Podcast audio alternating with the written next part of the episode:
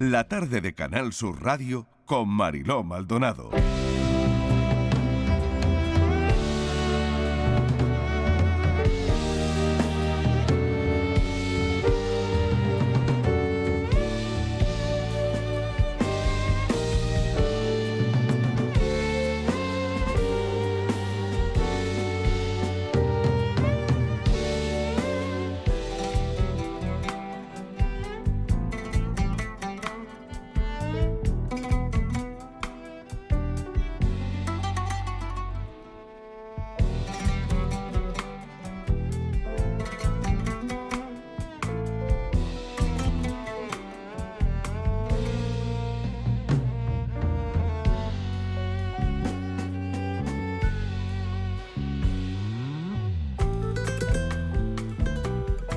Las 5 menos cuarto de la tarde, qué bien se hablan el jazz y el flamenco, que son dos géneros musicales que tienen raíces profundamente arraigadas en diferentes culturas y tradiciones.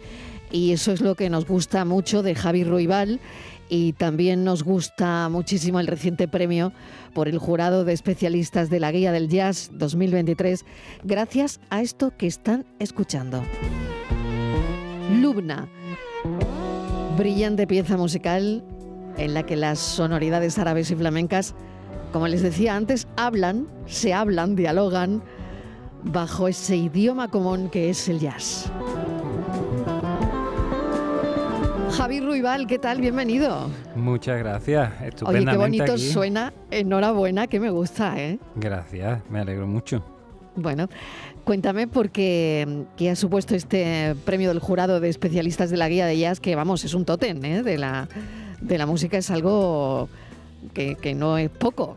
Pues la verdad es que muy contento porque al final no deja de ser un, impulso y un y bueno y un espaldarazo y un reconocimiento de que lo que estás haciendo pues va a algún sitio y, y es bien recibido y bueno también al no ser yo al no llevar toda mi carrera musical en el jazz, pues también muy orgulloso porque, bueno, es como que te abren las puertas de un poco de ese entorno. Son todos los, miembros de ese jurado, son gente muy conocedora del jazz y entonces, pues me hace mucha ilusión.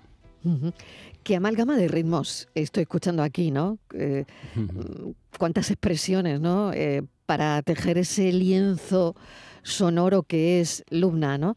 Eh, ¿Qué tiempo te ha llevado, Javi? Y, no sé cómo, mm, cómo lo pares, por así decirlo. Pues mira, esta pieza, mm, no sé exactamente, pero probablemente como unos cuatro meses, una cosa así, desde que empecé a la compuse hasta que llegué a convocar a los músicos que a mí me apetecía, porque bueno, Ahora mismo lo que estoy haciendo es ir sacando las piezas de una en una en vez de esperar a tenerlas todas para el disco. Y entonces pues el proceso es muy diferente. Vas más veces al estudio en vez de ir una para grabarlo todo y además lo estoy grabando en formato audio-vídeo, por lo menos los que llevo hasta ahora. Pues es un proceso largo y muy disfrutable, ¿no? Porque porque bueno, eh, eh, te pasas en vez de un periodo del año girando y otro grabando, pues compatibilizando las dos cosas todo el tiempo, que, al fin y al cabo es lo que nos gusta a los músicos, estar siempre haciendo cosas relacionadas con la música. ¿no? Claro, yo quería hablar precisamente también de eso, de Javier Robal Trío, ¿no? Eh, ¿Qué crees tú que, os distingue de, de, otra gente que hace cosas parecidas, ¿no? ¿Qué te distingue a ti o qué distingue a Javier Ruibal Trío? Porque eh, os vamos a tener ya en, gira de verano muy prontito, ¿no? Que creo que falta nada y lo vamos a contar. Pero ¿qué, elementos, qué, influencias os distinguen a vosotros de, otra gente? No sé. Pues un poco la fusión. Yo estoy en un terreno más de la fusión dentro del jazz, no un jazz tradicional, sino un jazz que se nutre de flamenco, de, la, de músicas del mundo en general, puede ser del Caribe o música eh, étnicas de otros lugares, como siempre desde, un, desde una parte muy, ¿cómo te diría? No, no, yo no aplico músicas tradicionales con un conocimiento muy profundo, sino que me valgo de sus tímbricas, de su influencia de forma que a mí me sirven para mi composición, ¿no? Entonces, bueno, eso es lo que van a encontrar diferente, aparte de que creo que al ser todos personas distintas e individuales, al final ninguno nos repetimos. Mira que somos millones de personas, pero, pero al final, pues mi pequeña, mi pequeña aportación, ¿no? Mi punto de vista, como mi pequeño universo musical, el que van a encontrar. Oye, y, no lo sé, yo quería hablarte de esto también. ¿Tú cómo manejas las comparaciones con, con tu padre en términos de estilo musical? O, cuando uno habla de habilidades artísticas, eh, bueno, pues que tienes ahí un peso, ¿no? Sí, pues yo la verdad Javier que, Royal, que, la verdad es que, que esto no es simple. Yo no sé cómo lo llevas tú, pero esto no es fácil, ¿no? Además, muchas veces, hablando con tu padre en otras entrevistas, pues la verdad es que él ha sacado alguna vez a, colación tu música, ¿no? y, pero yo siempre he pensado, y, el niño cómo lo lleva, y él cómo lo lleva, ¿no? ¿Cómo, ¿Cómo manejas tú todo eso? Que no debe ser simple, ¿no?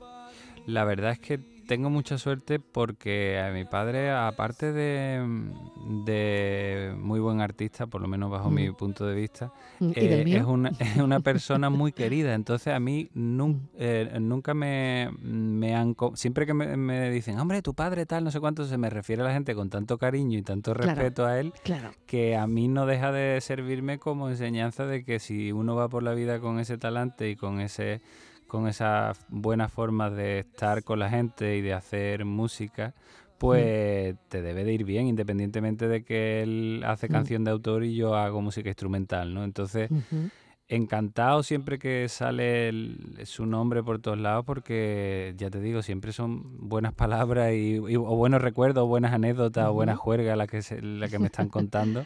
bueno, y de alguna manera también has hecho cosas con él, ¿no? Claro, yo llevo trabajando con él desde muy pequeñito. Eh, primero empecé acompañándole en, directo, luego ya empecé a, participar como músico de grabación en sus discos y últimamente también le he producido algunos de sus últimos trabajos. Eh, ¿Cómo es esa dinámica? ¿no? ¿Cómo es la dinámica de trabajar con alguien tan, tan, con tanto nombre, tan cercano a tu familia, ¿no? Eh, no sé, actuar juntos, ¿no? No sé también cómo influye esa relación o esa colaboración en tu propio desarrollo artístico, que me parece muy importante por otro lado, ¿no?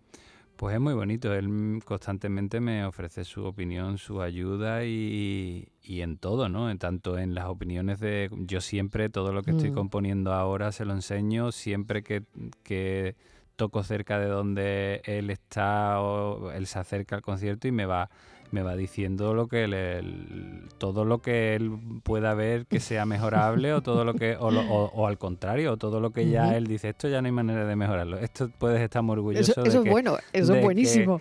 Claro entonces es una cosa muy natural. Nosotros al final al compartir profesión y también con, con, mi hermana nosotros hablamos mucho y, y nos pasamos también nos pasamos mucha música de otra gente o muchas películas, eh, todas las recomendaciones que tengan que ver con lo artístico, intentamos nutrirnos entre nosotros y la verdad es que es muy natural todo. Javi, ¿y, cómo está el tema de la música instrumental? Como lo veo difícil, porque si ya es difícil lanzarse a una carrera musical, creo que es doble salto mortal cuando alguien se dedica a lo instrumental. No sé cómo está eso.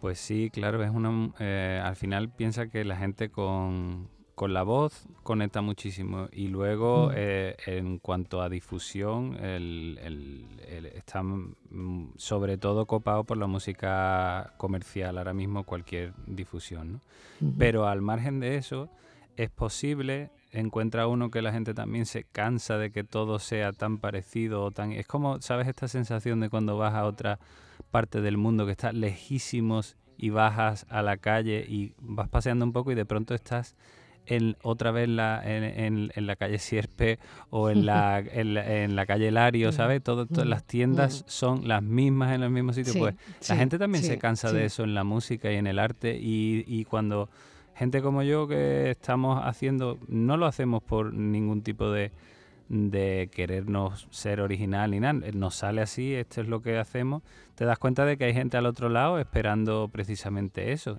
No es la, la grandísima masa, nunca lo, lo ha sido, ni lo será, pero hay mucho cariño ahí, hay gente que, que, sí que necesita que algunos digamos, mira, pues yo no voy a hacer pop o no voy a... O no voy a hacer reggaetón, no, voy a hacer reggaetón, voy a con todos mis respetos, con todos mis respetos. Y, les encanta porque, claro, tiene que haber mm. público para todos los para todos los tipos de mm. música, ¿no? Y yo en ese mm. sentido me sorprende y estoy muy agradecido, estoy muy agradecido también de que medios de comunicación esta semana me está pasando que muy buenos medios, o sea, medios de comunicación que podrían tener mucha gente también intentando contar su historia como estoy haciendo yo, me mm. abran la puerta. Eso quiere decir que hay un respeto a todos los niveles al final por, por la música también instrumental, claro que sí. Por supuesto. Hay un respeto a la excelencia, ¿no? Menos mal, menos mal. bueno, eso lo, lo tenemos todavía. Yo simplemente, bueno, llevo muchísimos años estudiando música y encerrado mm. con, con mis instrumentos y me lo tomo muy en serio en el sentido de no hacer de hacer cosas que bueno igual que las que yo admiro si es que al final los referentes de uno pues en mi caso son gente que que, tampoco hizo música comercial seguramente que no siguió no eh, el dictamen de una moda en la música o de la ruta comercial típica no es que sabes qué pasa que al final eh, hoy en día se confunde también mucho, y, no, lo veo mm. mal, pero se confunde mucho el ocio con, la cultura y se confunde mm. mucho el, negocio con el arte. Y pueden ir de la mano y se puede hacer dinero con el arte perfectamente y puede, pueden, pueden convivir, pero realmente no es el cometido del arte. El arte es elevar el, el alma de las personas o emocionarla o conmoverla o conseguir un estado de ánimo que tú no vas a conseguir ni, ni haciendo deporte o conversando con otra persona. Es una cosa que te puede dar solo el arte. Esa, esa esencia, que es la que a mí se me ha enseñado en casa de, emocionar a las personas, es la que creo que, sí que goza de este respeto que estamos hablando y que siempre lo va a tener, ¿eh? por muchas corrientes y modas que haya.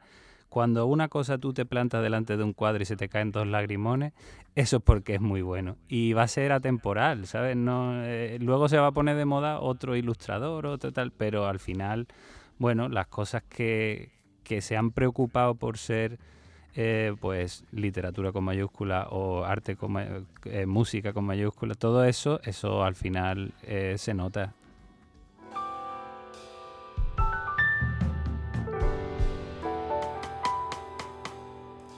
Y él tiene esa capacidad para trascender fronteras, para unir esos sentimientos de los que habla.